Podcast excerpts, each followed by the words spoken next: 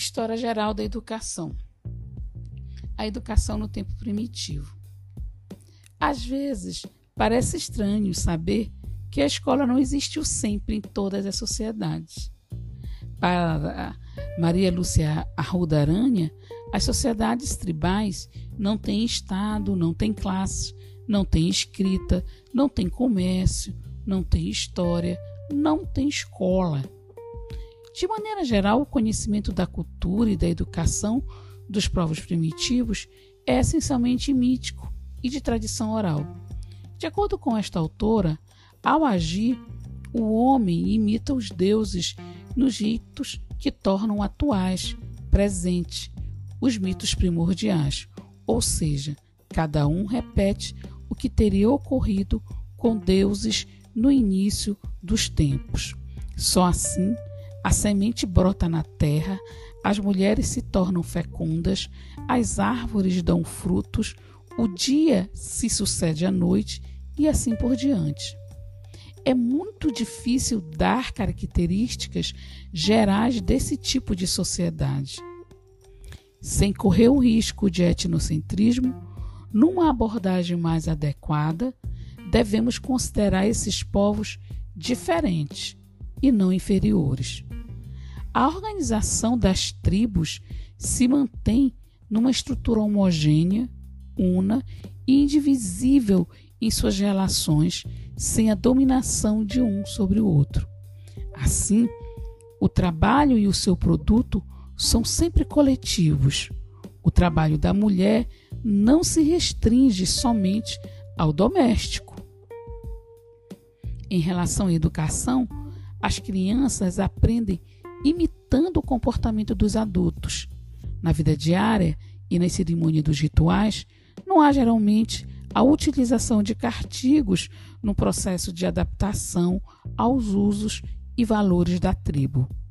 Por meio dessa educação difusa, da qual todos participam, a criança toma conhecimento dos mitos dos ancestrais, desenvolve a percepção do mundo e aperfeiçoa suas habilidades. A educação é integral, abrange todo o saber da tribo. O saber é aberto a todos, em função da vida e para a vida.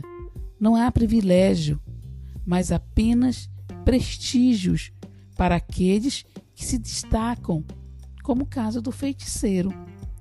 Nessa concepção, Luiz Iriaga afirma que a educação nas sociedades tribais eram essencialmente uma educação natural, espontânea, inconsciente, adquirida na convivência com os pais e filhos adultos e menores, sob a influência ou direção dos maiores, ou seja, juvenil, aprendia as técnicas elementares necessárias à vida, como caça, pesca, pastoreio, agricultura e faínas domésticas. Trata-se, pois, de uma educação por imitação, ou melhor, por coparticipação nas atividades vitais.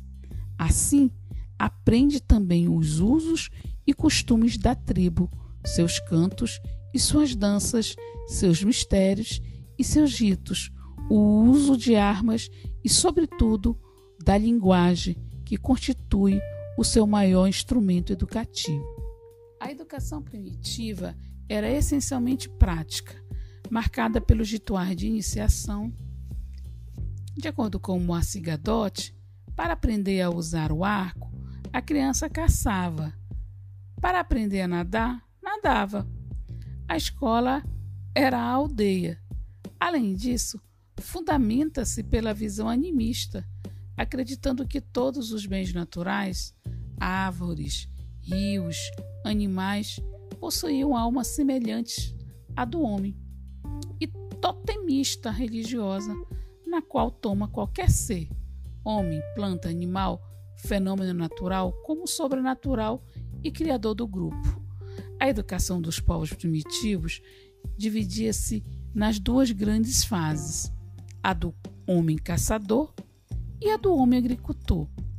É costume caracterizar a vida tribal como um período pré-histórico, porque o homem ainda não conhece a escrita nem os registros de seus feitos. No Brasil, há descoberta de registros como os encontrados no Centro Arqueológico de São Raimundo Nonato, aqui no Piauí, datados de 12 mil anos antes da chegada dos colonizadores.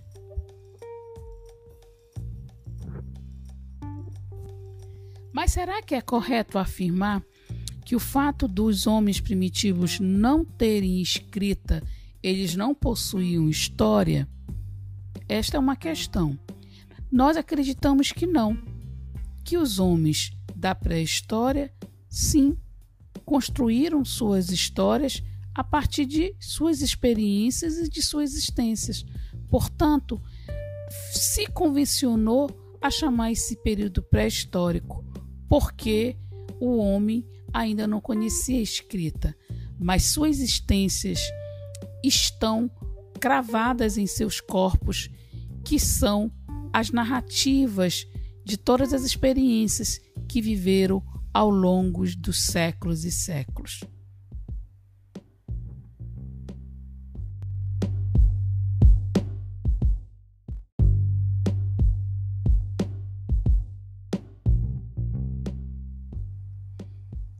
História geral da educação. A educação no tempo primitivo. Às vezes, parece estranho saber que a escola não existiu sempre em todas as sociedades. Para Maria Lúcia Arruda Aranha, as sociedades tribais não têm Estado, não têm classe, não têm escrita, não têm comércio, não têm história, não têm escola. De maneira geral, o conhecimento da cultura e da educação dos povos primitivos é essencialmente mítico e de tradição oral. De acordo com esta autora, ao agir, o homem imita os deuses nos ritos que tornam atuais, presentes, os mitos primordiais, ou seja, cada um repete o que teria ocorrido com deuses no início dos tempos. Só assim a semente brota na terra, as mulheres se tornam fecundas, as árvores dão frutos, o dia se sucede à noite e assim por diante. É muito difícil dar características gerais desse tipo de sociedade.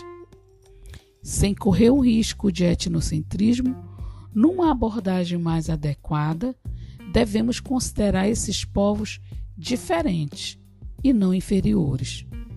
A organização das tribos se mantém numa estrutura homogênea, una e indivisível em suas relações, sem a dominação de um sobre o outro. Assim, o trabalho e o seu produto são sempre coletivos.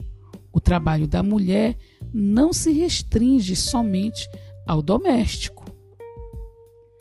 Em relação à educação, as crianças aprendem imitando o comportamento dos adultos.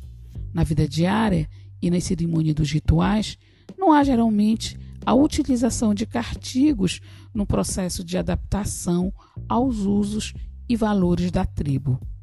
Por meio dessa educação difusa, da qual todos participam, a criança toma conhecimento dos mitos dos ancestrais, desenvolve a percepção do mundo e aperfeiçoa suas habilidades.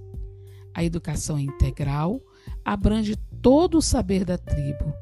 O saber é aberto a todos em função da vida e para a vida. Não há privilégio, mas apenas prestígios para aqueles que se destacam, como o caso do feiticeiro.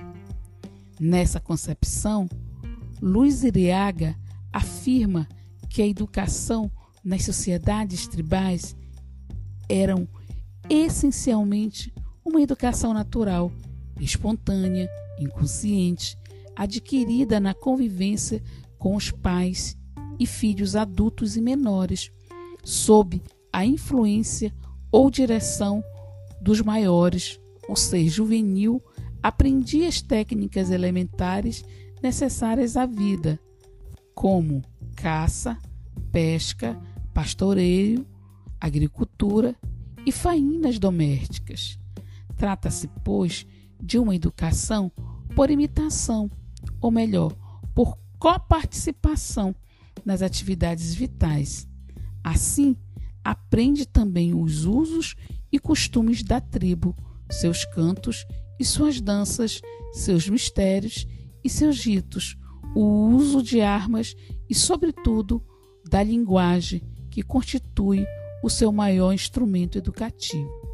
A educação primitiva era essencialmente prática, marcada pelos rituais de iniciação.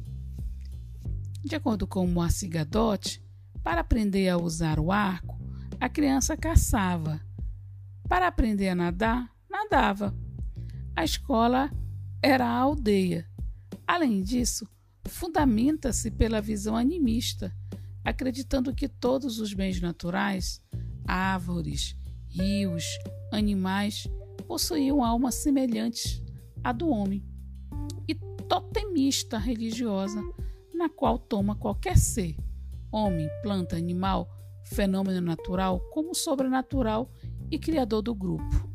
A educação dos povos primitivos dividia-se nas duas grandes fases: a do homem caçador e a do homem agricultor.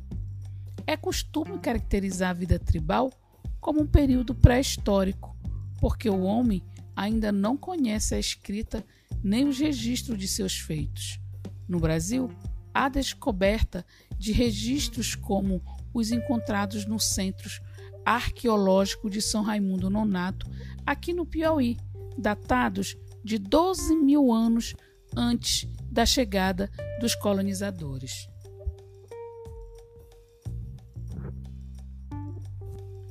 Mas será que é correto afirmar que o fato dos homens primitivos não terem escrita, eles não possuíam história? Esta é uma questão.